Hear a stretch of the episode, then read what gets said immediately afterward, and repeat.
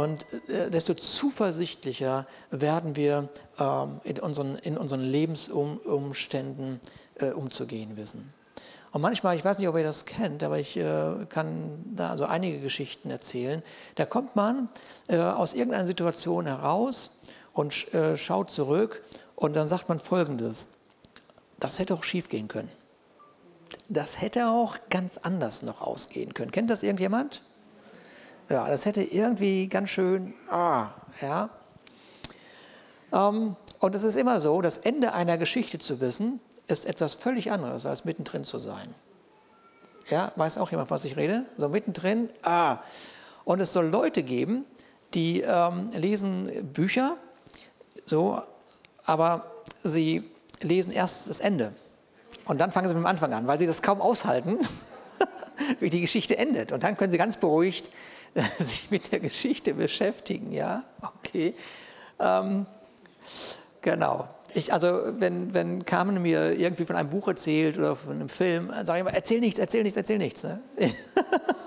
Nicht die Details erzählen. Ja, ähm, so. Ähm, ich, ich, ich liebe das so, wenn diese Geschichte sich entfaltet. Aber in meinem Leben liebe ich das manchmal nicht so sehr. Da möchte ich gerne schon am Ende sein. So, ja? Das habe ich jetzt geschafft, fertig, Thema durch. Ja? Und ähm, wir werden in 1 Samuel 17, Vers 50 direkt in so eine Ausnahmesituation von dem Volk Israel hineinkatapultiert. Und gleichzeitig scheint dieser Vers aber auch wie so ein Ende zu sein. Und äh, da heißt es so, überwand David mit der Schleuder und mit dem Stein den Philister und er traf den Philister und tötete ihn. Und, äh, super Sonntagsmorgensvers, finde ich. der gedacht, welchen, den schlimmsten Vers aus der Bibel, wen finde ich da? Und dann gedacht, ach, der ist nicht so ganz schlecht. Genau, und er tötete ihn, genau. So, äh, die meisten von uns wissen, welcher Geschichte wir uns gleich befinden. Wir befinden uns also in dieser super bekannten Geschichte David und Goliath. Äh, 2017 habe ich das letzte Mal über David und Goliath gepredigt, habe ich gestern mal recherchiert und alle zwei Jahre muss ich das mal machen. So. Keine Ahnung, aber irgendwie kam das gestern. Ähm, ich bin mal gespannt. Ähm, was Gott uns heute zeigen wird. Und ich denke, dass es da einige Überraschungen gibt. Der Tag von David startete nicht mit dieser Situation,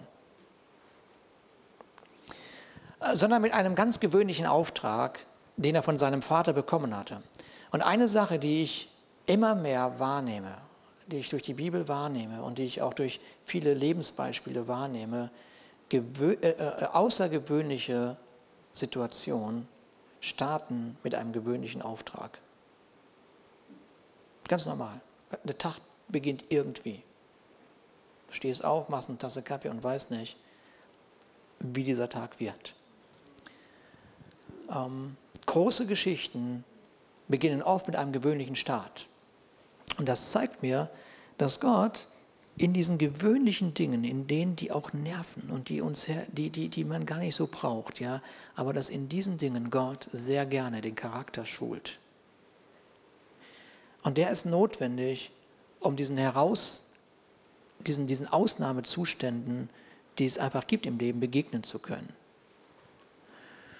So, ähm, als David, und ihr kennt die Geschichte, von seinem Vater den Auftrag bekam, nämlich ähm, den Brüdern Versorgung zu bringen, da war er schon von Samuel zum König über Israel gesalbt worden. Mit anderen Worten, er wusste, dass er eine besondere Zukunft haben würde. Das war ihm klar. Das Wort Gottes hat schon zu ihm gesprochen. Hört mir gut zu. Wenn er in seiner Gegenwart nicht treu gewesen wäre, wenn er in der Gegenwart dieses nicht treu gewesen wäre, wir können davon ausgehen, dass diese Geschichte niemals in, in der Bibel gelandet wäre. Und deshalb nochmal, außergewöhnliche Dinge geschehen oft mit einem ganz gewöhnlichen Moment. Und heute ist wieder so ein, ein würde ich mal sagen, normaler Sonntag. Und, äh, und ich will da nicht drauf so viel rumreiten, aber wir wissen nicht, wie der Sonntag endet noch weißt du, welcher Moment einen Stellenwert an diesem heutigen Tag bekommt, der in deiner Zukunft Bedeutung haben wird. sein, sein, äh, sein Vater äh, bittet ihn nicht, Israel von Goliath zu befreien. Beide wussten gar nichts von der Gefahr. Das war völlig un, das war, waren unwissend. Ja? Und Goliath steht für alles, was die Absicht Gottes in deinem Leben verhindern möchte. Lass uns das mal so annehmen. Für alles das, was die Absicht Gottes in deinem Leben verhindern möchte. Und so oft äh, nehme ich wahr, dass der Wunsch da ist, Goliath zu besiegen. Also Dinge, die, die uns irgendwie etwas rauben möchten. Aber, das, aber es ist nicht das Herz da, Schafe zu hüten. Da ist der Wunsch, sich, dass sich wirklich Menschen zu Gott bekehren. Das ist wirklich der Wunsch da. Du jeden Christen, der sagt, ja, auf jeden Fall, das wäre wirklich gut, dass Menschen sich bekehren. Das ist, das, ist, das ist wichtig. Aber da ist nicht das Herz, um einzuladen. Da ist der Wunsch nach Heilung, aber nicht das Herz, einen Kranken zu besuchen. Und das, was wir in David sehen, er tat das Gewöhnliche mit dem Herzen eines Königs. Und das ist, das ist eine richtig gute Voraussetzung, damit die Absicht Gottes nicht aufgehalten wird. Das Gewöhnliche mit dem Herzen eines Königs umzusetzen. Das also, was ansteht. Das, was scheinbar nicht nach Erfolg aussieht. Aber das, was einfach in deinem Alltag da ist. Und als er dann bei seinen Brüdern ankommt, da heißt es äh, äh, zunächst, das ist, hört sich so nebensächlich an, aber ihr wisst ja, es gibt keine Nebensache in der Bibel. Es gibt einfach keine Nebensächlichkeit. Jeder einzelne Satz, jedes Wort hat irgendeine Bedeutung, die etwas mir oder dir äh, sagen möchte. Und dieser, machen wir die nächste Folie da, ich glaube, hoffe, dass ich das da habe. Genau. Also David kommt da jetzt an und da ließ er sein Gepäck, das er trug, also die Versorgung, die er hatte. Ja, er ließ sie bei der Wache des Trosses und lief in die Schlacht rein. Und er fragte, er kam zu seinen Brüdern und fragte nach ihrem Wohlergehen. Das heißt, das, was ihm anvertraut wurde, legte er nicht irgendwo hin, sondern er sorgte dafür, dass es bewahrt blieb. Das sind so Kleinigkeiten, aber mir haben die immer wieder was zu sagen. Ja, manchmal vertraut Gott dir etwas an. Es ist ein Talent, es ist eine Gabe. Und wir, wir, wir denken, alles so selbstverständlich, alles so normal. Äh, und du sorgst nicht dafür, dass es sich entwickelt oder bewahrt wird. Und, und, und deshalb äh, kann man so oft nicht besondere Dinge tun, weil man diese gewöhnlichen Dinge nicht wertgeschätzt hat, weil man sie nicht bewahrt hat. Und nun steht er vor seinen Brüdern und wieder gibt es einen Moment, wo eine einzige falsche Entscheidung, eine einzige falsche Entscheidung hätte der Geschichte ein anderes Ende geben können. Und du meinst vielleicht, das Ende ist, dass Goliath besiegt am Boden liegt, aber lass mich etwas vorwegnehmen. Das ist nicht das Ende der Geschichte. Ich würde hier keine Kinderstunde machen. Ich, ich, möchte euch nämlich nicht langweilen, sondern ich möchte euch in die Tiefe der Bibel hineinführen gleich und euch überraschen. Deswegen eine Bitte, auch wenn du schon das hundertste Mal die Geschichte von Goliath und David gehört hast, bleib mal hellwach. Ja, so jetzt kommt er also äh, äh, dort an und mit einer Entscheidung, die er jetzt trifft, kann er entweder der Geschichte das Ende geben, wozu diese Geschichte bestimmt war, oder aber sie wird ein, ein Ende finden, ähm, was nicht in dem Herzen Gottes war. So erkundigt sich, wie es um, der, um die Schlacht steht, und da erfährt er Folgendes, dass nämlich seit 40 Tagen nichts Neues passiert ist. 40 Tage ist nichts passiert. Was, was war denn in den 40 Tagen? Naja, jeden Tag steht der gleiche Riese auf. Das kommt mir irgendwie bekannt vor. Kennt das jemand? Ja. Jeden Tag steht der gleiche Riese auf. Und er hat die gleiche Botschaft, jeden Tag. Mach's mich mal ein bisschen leiser, bitte. Jeden Tag die gleiche Botschaft. Und seine Botschaft hängt in seinen Ohren raus. Wir können diese Botschaft nicht mehr hören, aber wir haben auch nichts entgegenzusetzen. Hm. Und wie lautet die Botschaft? Naja, sie sagen, der Riese ist groß und deshalb unbesiegbar. Das, was mir entgegensteht, ist riesengroß und deshalb unbesiegbar. So, die, die, die, das Herz von David hat eine ganz andere Sichtweise. Der sagt nämlich, der Riese ist so groß, dass man ihn gar nicht verpassen kann. Se, seid ihr da? Okay, so, und die Frage ist, welche Sichtweise hast du? Machen wir das die nächste Folie bitte. Welche Sichtweise hast du? Was ist deine Perspektive? Zumal wir irgendwann mal gehört haben, dass in Jesus Christus der Himmel geöffnet worden ist. Was formuliert sich in deinem Herzen bei den Themen, die sich wiederholt in deinem Leben zeigen. Kennt irgendjemand sowas? Ich meine, ich vielleicht predige ich ja nur zu mir irgendwie. Karin, nimm mal keine, kenne ich gar nicht. Ne? Kennt irgendjemand genau das, dass du denkst, okay, wie, wieso wiederholt sich das? Kann mir irgendjemand diesen Riesen nehmen? Ja, die Herausforderung, was mich, was ich, was eine Sache, die ich verstanden habe in meinem Leben, was mich immer wieder überrascht, aber dass ich immer wieder neu lernen muss, ist, die Herausforderung, die sich mir zeigt, ist im Grunde genommen nur eine, eine, ein, ein, ein Wahrnehmen oder ich kann dadurch wahrnehmen, was für eine Kraft in mir ist. Ist das angekommen? Die Herausforderung, die sich, die sich mir zeigt, zeigt mir im Grunde genommen, welche Kraft ich habe. Warum sage ich das so? Weil Paulus im Neuen Testament sagt, es gibt keine Herausforderung, die euch überfordert. Das lässt Gott nicht zu. Aber ich höre nicht zu. Ich denke, ich bin überfordert. Ich denke, das ist zu groß. Aber die Tatsache ist, dass Gott sagt, keine Herausforderung lasse ich zu, die dich überfordern wird. Deswegen jede Herausforderung soll mir zeigen, was für eine Stärke in mir ist, weil ich werde und ich kann die Herausforderung überwinden. Ist irgendjemand da? Hört mir jemand zu? Okay. Genau. Okay. 40 Tage hören sich die Israeliten eine Botschaft an, ohne sich zu wehren. Äh, ich, ich weiß das. Ich kenne das. Ja, genau. Sie beziehen keine Stellung. Aber David, David ließ vom ersten Moment an nicht zu, dass diese falsche Botschaft sein Herz gefangen genommen hat. Seid ihr da? Er hatte sich gar nicht erst gefangen nehmen lassen von einer Botschaft, die seiner Identität nicht entsprach. Da ist der Schlüssel. Wir gewöhnen uns an Botschaften, wenn wir sie, sie nur lange genug hören. Das ist, ist so. Ja. Und irgendwann, das ist das Erstaunliche, verteidigen wir, genauso wie diese Israeliten an dem Punkt, die Botschaft.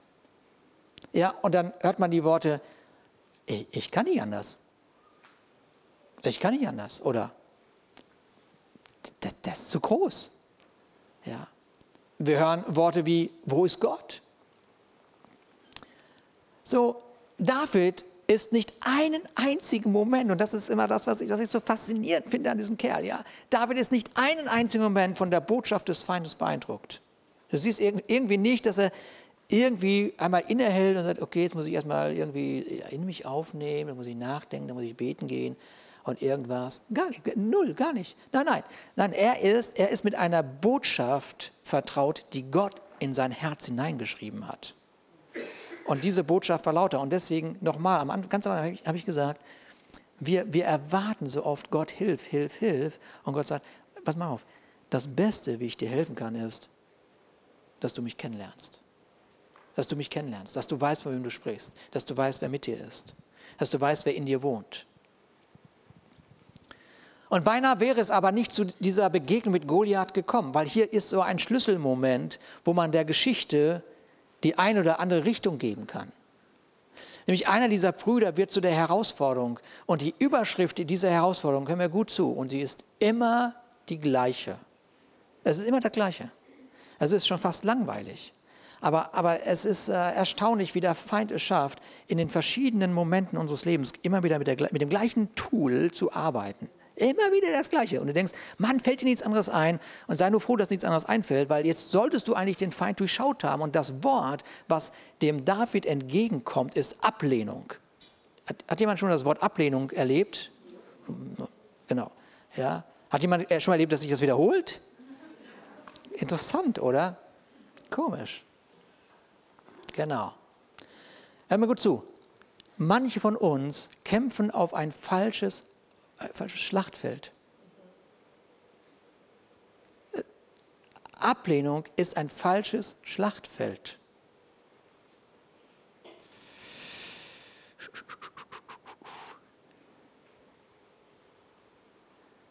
Wenn der Schöpfer des Himmels und der Erde dich nicht abgelehnt hat, dann gibt es überhaupt kein Problem. Dann ist jede Ablehnung, mit der du dich beschäftigst, verlorene Kraft und verlorene Zeit. Es ist ein Nebenschauplatz. Es ist ein Nebenschauplatz. Und solange du dich auf Nebenschauplätze befindest, wirst du diesem Goliath nicht begegnen. Und, und, und wir sind so sehr mit diesen Themen, mit solchen Sachen beschäftigt, die Gott erfüllt hat, dass wir nicht erkennen, dass eine Nation gefangen gehalten wird. Und je länger wir Christen, wir formen mit dem offenen Himmel und der Gerechtigkeit eine Identität, mit all dem beschäftigt sind, was wir nicht verinnerlicht haben durch Jesus Christus, geht diese Welt verloren. Menschen gehen verloren. Also gibt Gott uns wirklich mit diesem, mit, dieser, mit diesem Wort, diesem uralten Wort, Goliath und David heute Morgen, so, so sagt, Achtung, kein Nebenschauplatz, verplemper deine Zeit nicht. Das ist so typisch für, für den Feind, ja, dass er dir immer einen anderen Feind repräsentiert. Er repräsentiert irgendwas anderes, damit du erstmal beschäftigt bist, um dich abzulenken von dem, wozu Gott dich bestimmt hat. Und eine Sache, wozu Gott dich bestimmt hat, ist, dass Menschen zur Erkenntnis der Wahrheit kommen. Dass aus deinem Leben Menschen berührt werden von der Liebe Gottes. Okay. Hm. Hier ist es also der Bruder von David. Und es ist übrigens der Bruder, den Samuel zuerst zum König salben wollte. Ihr könnt euch ja erinnern vielleicht, Samuel, Saul war verworfen, Samuel sollte einen neuen König wählen, dann geht er also zum, kriegt den Auftrag zu, zu, nach Bethlehem zu gehen, Isai war der Vater, da soll er hingehen, da werden ihm die Brüder vorgestellt und das Erste, was ihm auffällt, wow, der ist so groß wie Saul, den nehmen wir. Ja, und dann kommt plötzlich diese Stimme in sein Herz, Achtung, Achtung, Achtung, Achtung. Ja, zu groß, zu lang, deswegen liebt Gott meine Größe. Ja, ja. Okay. Gut. Ähm, und er sagt, Achtung, nicht aufs Äußere schauen, aufs Innere. Aufs Innere. Und nun stehen sich die Brüder gegenüber, der eine mit der Botschaft, die der Feind seit 40 Tagen in sein Leben gesprochen hat, und der andere, der bereit war, im Namen Gottes aufzustehen. Und dieser Eliab heißt, der schaut seinen Bruder an und richtet Davids Motive. Das muss man sich mal, mal, mal weiter, das muss man sich mal so einfach mal so in Ruhe so anhören. So. Und Eliab, sein ältester Bruder, hörte zu, als er mit den Männern redete. Und jetzt wird er zornig über David und er sagt, warum bist du überhaupt hergekommen? Was, was machst du überhaupt hier? Was soll denn das? Ich weiß genau, warum du hier bist. Du Einschleimer, du.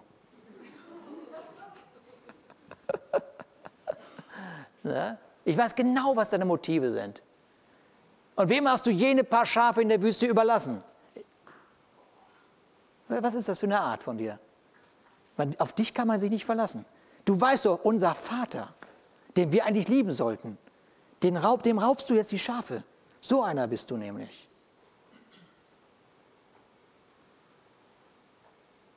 Ich erkenne deine Vermessenheit wohl und die Bosheit deines Herzens, denn du bist ja nur hergekommen, um dem Kampf zuzusehen, du Schaulustiger, du. Gaffer.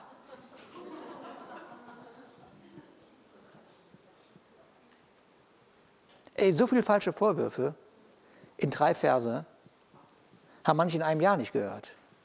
Aber, aber er hört sie. sie. Sie prallen auf ihn ein. Und jetzt hätte David auf jeden Fall reagieren können. So wie Brüder halt das auch mal tun. Ja? Sich nämlich verteidigen. Das stimmt ja gar nicht. Du kennst mich ja gar nicht. Wenn du wüsstest, dass ich sogar Käse und Brot vorhin zu den Wachen gebracht habe, damit sie versorgt sind. Was glaubst du wohl, was ich mit meinen Schafen mache? Und so argumentierten sie den ganzen Tag. Und, da, und Goliath hat wieder mal gewonnen. Dieses sich ständig rechtfertigen, in der Rechtfertigung stecken bleiben, verändert das Ende der Geschichte. Beschäftige dich nicht mit dem falschen Feind. Bist du da? Dieses nochmal, der David hätte sich mit Eliab anlegen können, nur um sich zu verteidigen, besser dazustehen. Aber er wäre nicht auf Goliath getroffen. Manchmal ist unser Leben äh, beschäftigt mit irgendwelchen Dingen, die uns ablenken sollen. Die in diesem alltäglichen Drumherum passieren, weil in uns keine Stärke ist, sondern weil wir die Stärke erwarten durch das, was wir hören. Bist du da? Gib mir Gutes, gib mir Gutes. Sag, dass du mich liebst, sag, dass du mich liebst. Wenn du das nicht tust, dann breche ich zusammen. Aber David steht da, er hat das nicht nötig. Und eine typische Situation, und die, die kenne ich richtig gut, ist, äh, und, und, und, ich denke, dass ihr wisst, von was ich rede und dass, dass das dem einen oder anderen vielleicht auch manchmal so geht, man ist so fokussiert auf das, was Negatives geredet wird oder gesagt wird. Und das Gute fängt ein fängt an abzuprallen. Wenn wir mit der gleichen Aufmerksamkeit, wie wir das Negative begutachten, das Positive anschauen würden, wie viel Stärke würde freigesetzt sein in unserem Leben? Konzentriere dich nicht auf Nebenschauplätze.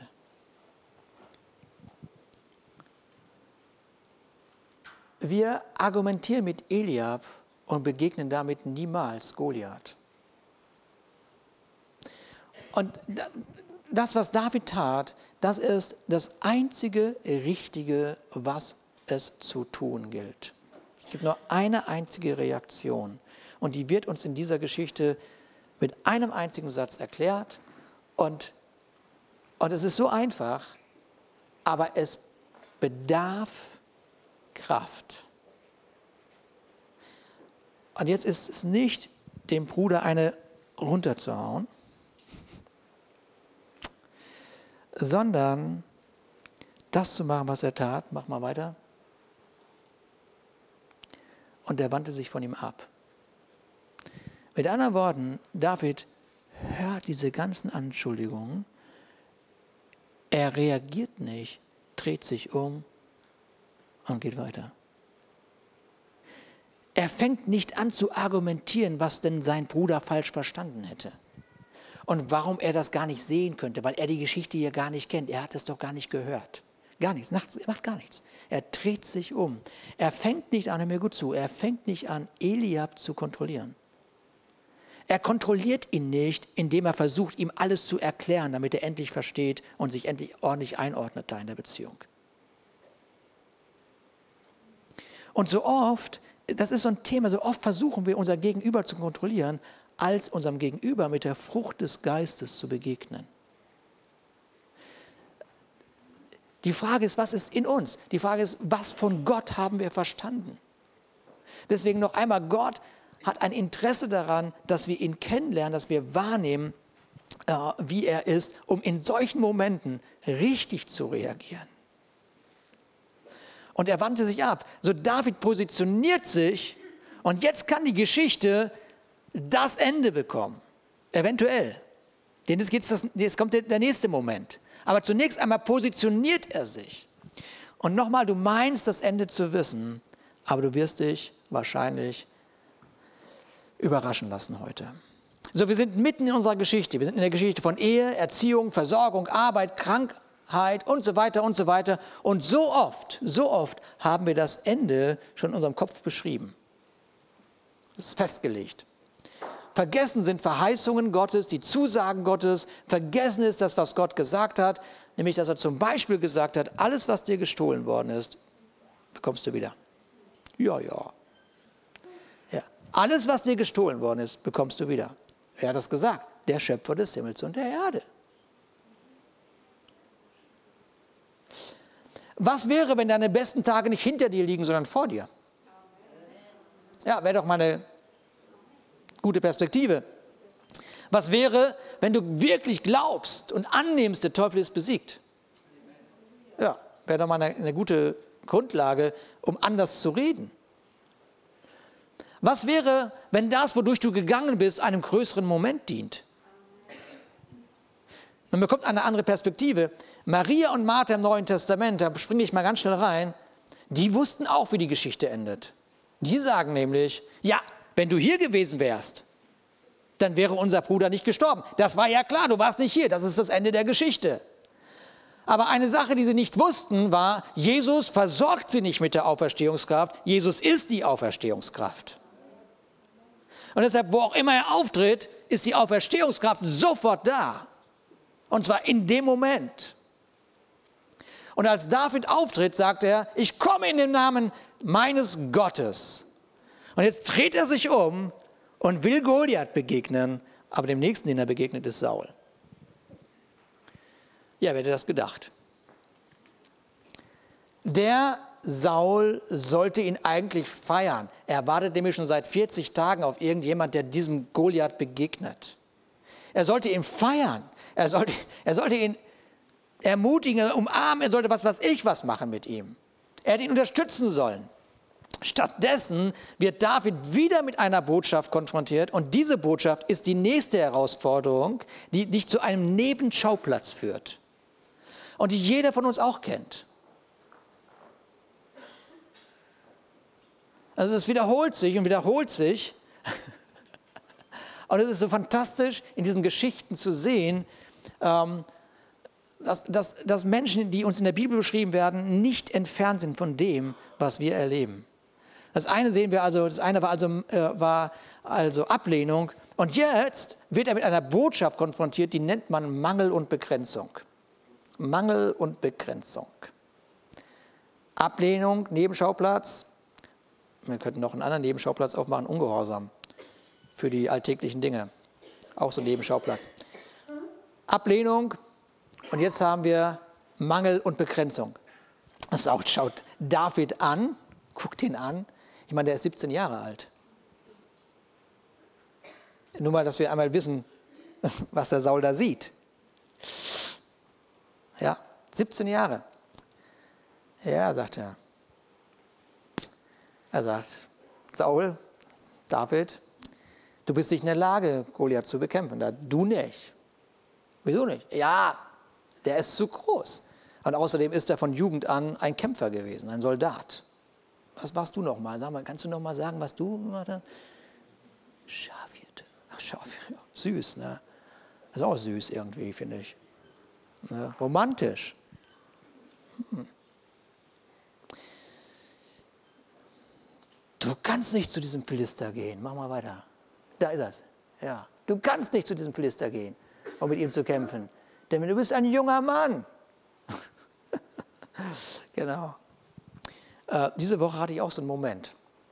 Nicht so einen Moment mit junger Mann, sondern so einen Moment mit ähm, von, äh, von, du denkst über, ich dachte so über Gemeinden nach. Und ich äh, sah mir die Details an und habe in den letzten Tagen äh, eine Menge anderer Gemeinden auch ähm, beraten. Aber mein Fokus war auch auf unsere Gemeinde hier. Und ich dachte über die Gemeinde nach, ich sah über die Details nach. Die Details, wisst ihr? Details. Kennt jemand Details von einer Gemeinde? Nein. Nee. Okay. Gut, kenne nur ich. Gott sei Dank. Details. Details. Und dann kommt so ein Gedanke. Ein Gedanke, der kommt, na, ein Gedanke kommt. Der Gedanke ist, Gemeinde soll die Welt verändern? Chaka. Ja. Und dann sofort der nächste Gedanke, und ich konnte kaum Luft holen. Wie kann überhaupt eine Gemeinde die Welt verändern? Und dann der nächste Gedanke, die Gemeinde schon, aber deine Gemeinde? äh, äh, äh, gib mir Luft zum Atmen. Gott, hilf mir. Was ist in dir? Ach so, was ist in mir? Was war denn in mir? Was war denn in mir? Nächste, was kam, sag mal, wie lange willst du noch die Predigt, die Botschaft von Identität und Gerechtigkeit predigen? siehst du Fortschritte? In den Details? Was ist in dir? Und im nächsten Moment erinnert mich Gott an wen? An Jeremia. Ja, ich fordere dich auf. Sei, sag nicht, du bist zu jung. Sag nicht, dass du nicht in der Lage bist. Das sehen wir im, im Buch von, von Jeremia. Und ich empfinde, wie Gott mir sagt, wie heiße ich? Ich bin der ich bin. Ich bin der ich bin. Und ich empfinde, wie Gott sagt, ich fordere dich auf, dir meinen Namen zu eigen zu machen. Uh. Bring meinen Namen nicht auf ein falsches Niveau. Oh, jetzt ist aber gut. schon gut, schon gut. Herrliche Gemeinde. Ich mache mich eins mit dem, was du siehst. Ich mache mich eins mit dem, was du auf deinem Herzen hast. Und ich mache mich eins mit dem, dass in all dem, wo Herausforderungen sind, deine Hoffnung größer ist. Bring meinen Namen nicht auf ein falsches Niveau. Und David, David, David, ich schätze mal, dass er jetzt mal kurz auf Goliath geguckt hat, nachdem ihm gesagt worden ist, du nicht. Er guckt so, so einmal kurz auf Goliath und dann sagt er folgendes, hey Saul, tatsächlich, diesen Feind habe ich noch nie gesehen. Aber weißt du was? Ich habe den Gott mitgebracht.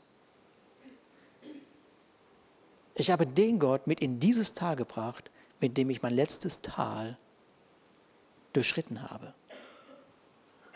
Ich glaube, das muss ich nochmal sagen. Ich kenne den Feind nicht, aber ich habe den Gott mitgebracht, und zwar in dieses Tal, mit dem ich mein letztes Tal durchschritten habe. In meinem letzten Tal wollten Löwen und Bären die Schafe meines Vaters zerstören. Die sind sozusagen gegen meinen Vater angegangen. Äh, dieser Feind will unsere Nation zerstören.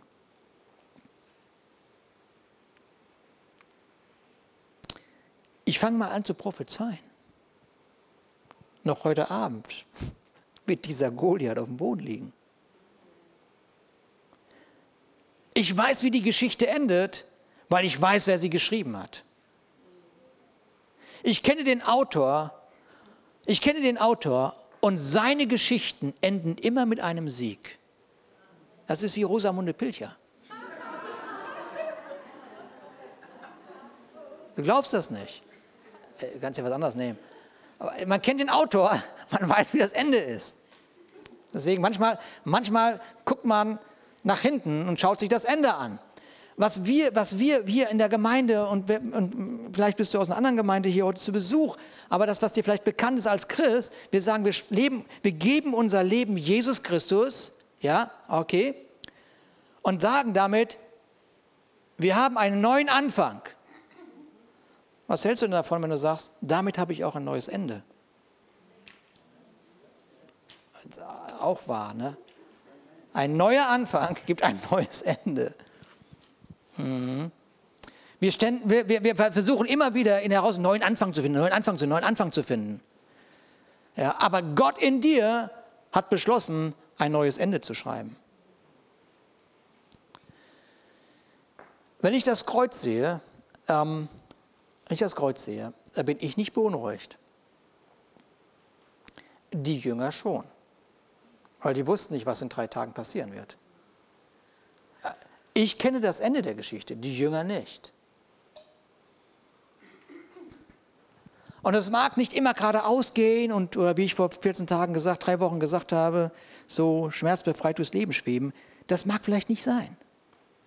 Es mag nicht so perfekt laufen. Nicht so einfach wie bei den anderen. Dennoch rate ich dir, nicht die Waffenrüstung von Saul zu tragen.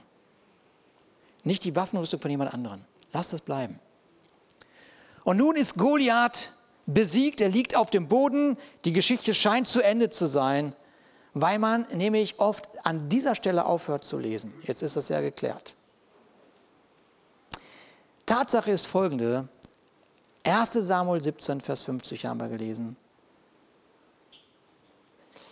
Nach 1 Samuel 17, Vers 50 kommt 1 Samuel 17, Vers 51. Wir lesen das nochmal vor. Mach mal. Ja, so überwand David mit der Schleuder und mit dem Stein den Philister und er traf den Philister und tötete ihn. Und jetzt kommt diese Aussage, die ist wie so ein Nebensatz, aber so wichtig. David aber hatte kein Schwert in der Hand. Und dann sagst du, ja, ist ja klar, hatte die Schleuder und so weiter, ist ja klar. Nein, nein, aber nochmal, es gibt keine Nebensache in der Bibel. David hatte kein Schwert in der Hand. Man könnte aufhören hier und Tanz machen. Goliath ist besiegt, alles supi, alles supi, alles supi. Aber Goliath hatte etwas, was David brauchte.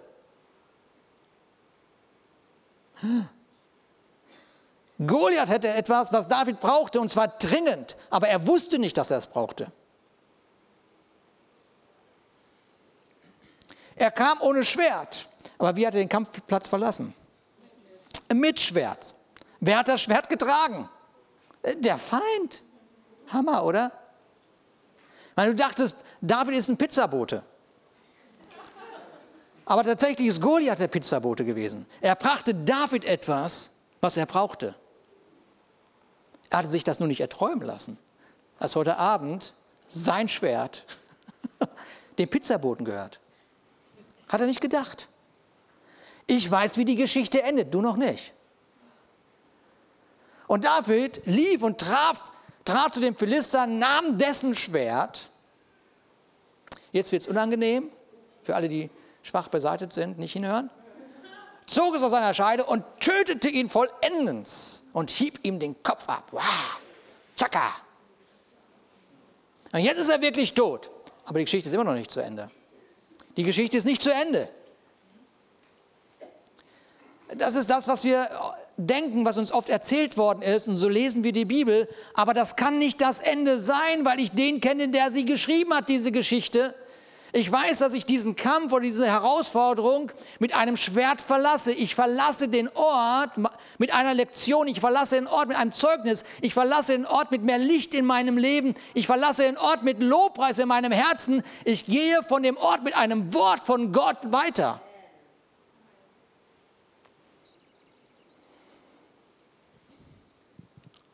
Das Schwert, das der Feind benutzen wollte, um dich zu töten, ist das, was Gott benutzt hat, um dich zu befreien.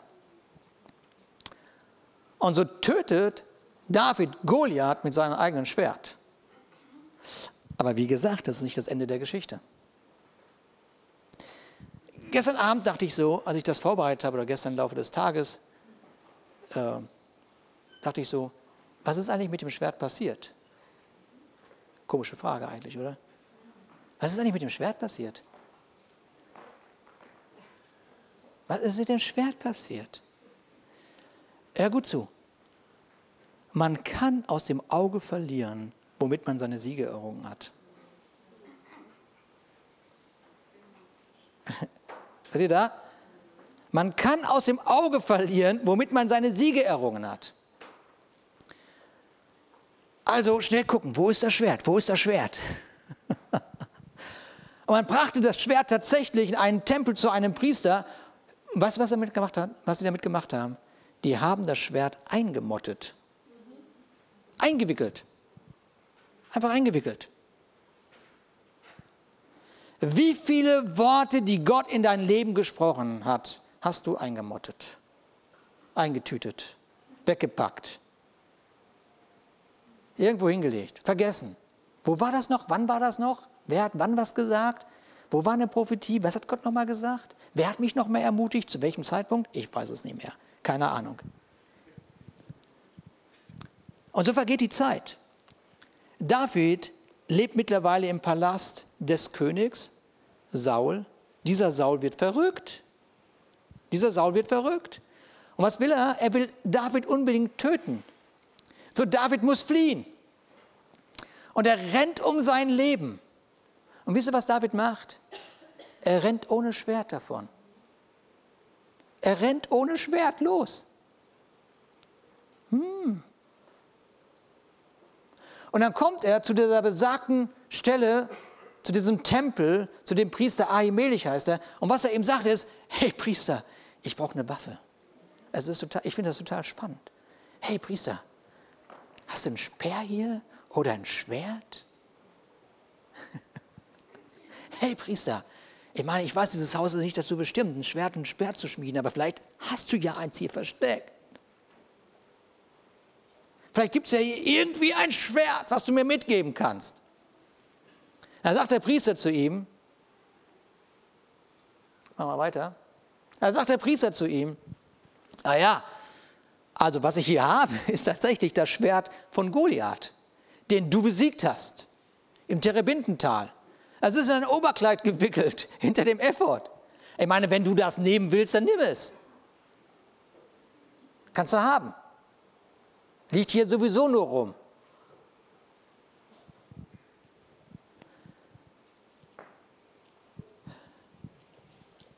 David sagt, äh, warte, warte mal, das nehme ich, denn seinesgleichen gibt es nicht. Gib mir das Schwert gib mir das Schwert.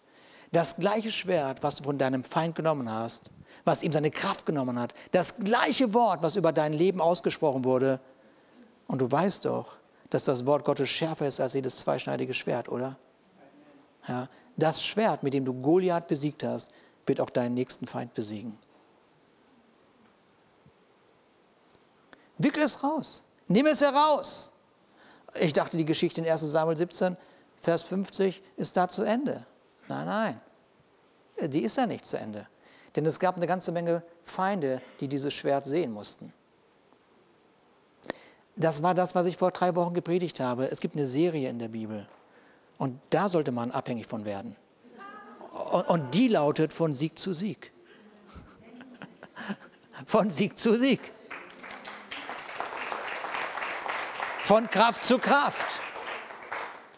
Von Herrlichkeit zu Herrlichkeit. Aber dazu braucht man das Wort, was Gott gesprochen hat. Deswegen, letzter Gedanke, Jesaja 54, Vers 17, keiner Waffe. Es ist kein Geburtstagsvers. Das ist echt, das, das ist ernst. Das ist ernst. Das ist äh, Überleben. Das ist Gott verherrlichen. Das ist Gott Raum schenken. Da heißt es, keiner Waffe, die gegen dich geschmiedet wird, soll es gelingen. Und jede Zunge, die vor Gericht gegen dich aufsteht, wirst du schuldig sprechen. Das ist das Erbteil, das gebe ich dir, das gehört dir. Das ist meine Verheißung, ich gebe sie dir. Das ist das Erbteil der Knechte des Herrn und ihre Gerechtigkeit von mir her, spricht der Herr. Die Waffe, die gegen dich geschmiedet wird, wird es nicht gelingen, sich gegen dich aufzustellen. Und jetzt kannst du sagen, ja, wieso denn nicht? Du musst Vers 16 lesen. Du musst Vers 16 lesen. Der Schmied, der das Feuer anfacht, Gott sagt das, um eine Waffe zu schmieden, ist mein Geschöpf. Das ist mein Geschöpf. Und genauso der Krieger, der mit dieser Waffe Tod und Verderben bringt. Mit anderen Worten, wie auch immer du diese, diesen Vers verstehst, hm? Gott hat den Feind durchschaut. Gott hat ihn durchschaut. Gott ist da. Gott weiß, was er im Schilde führt und er weiß, mit welcher Herausforderung er kommt. Deswegen sagt er, hör mal zu, die Waffe, die Goliath trägt, die nimmst du gleich. Die nimmst du ihm ab. Du stellst dich auf und sprichst ein Wort. Welches Wort? Ja, das Wort, was du im vorherigen Tal genutzt hast, um Bären und Löwen zu besiegen. Ich verspreche dir, du bist mein Gerechter. Kein Schwert, was gegen dich erhoben worden ist, wird dich treffen. Gott hat den Feind unter seiner Kontrolle. Und deshalb ist in diesem Haus die Sicherheit. Deshalb predigen wir Sicherheit durch die Begegnung mit Jesus Christus. Deshalb ist es klug, sein Leben Jesus Christus anzuvertrauen und sich von diesen Nebenschauplätzen Stück für Stück zu entfernen, um diesem Gott, der Himmel und Erde geschaffen hat, alle Ehre zu geben und Menschen zur Erkenntnis der Wahrheit zu führen, ihnen zu zeigen, wie großartig dieser unser Gott ist. Amen.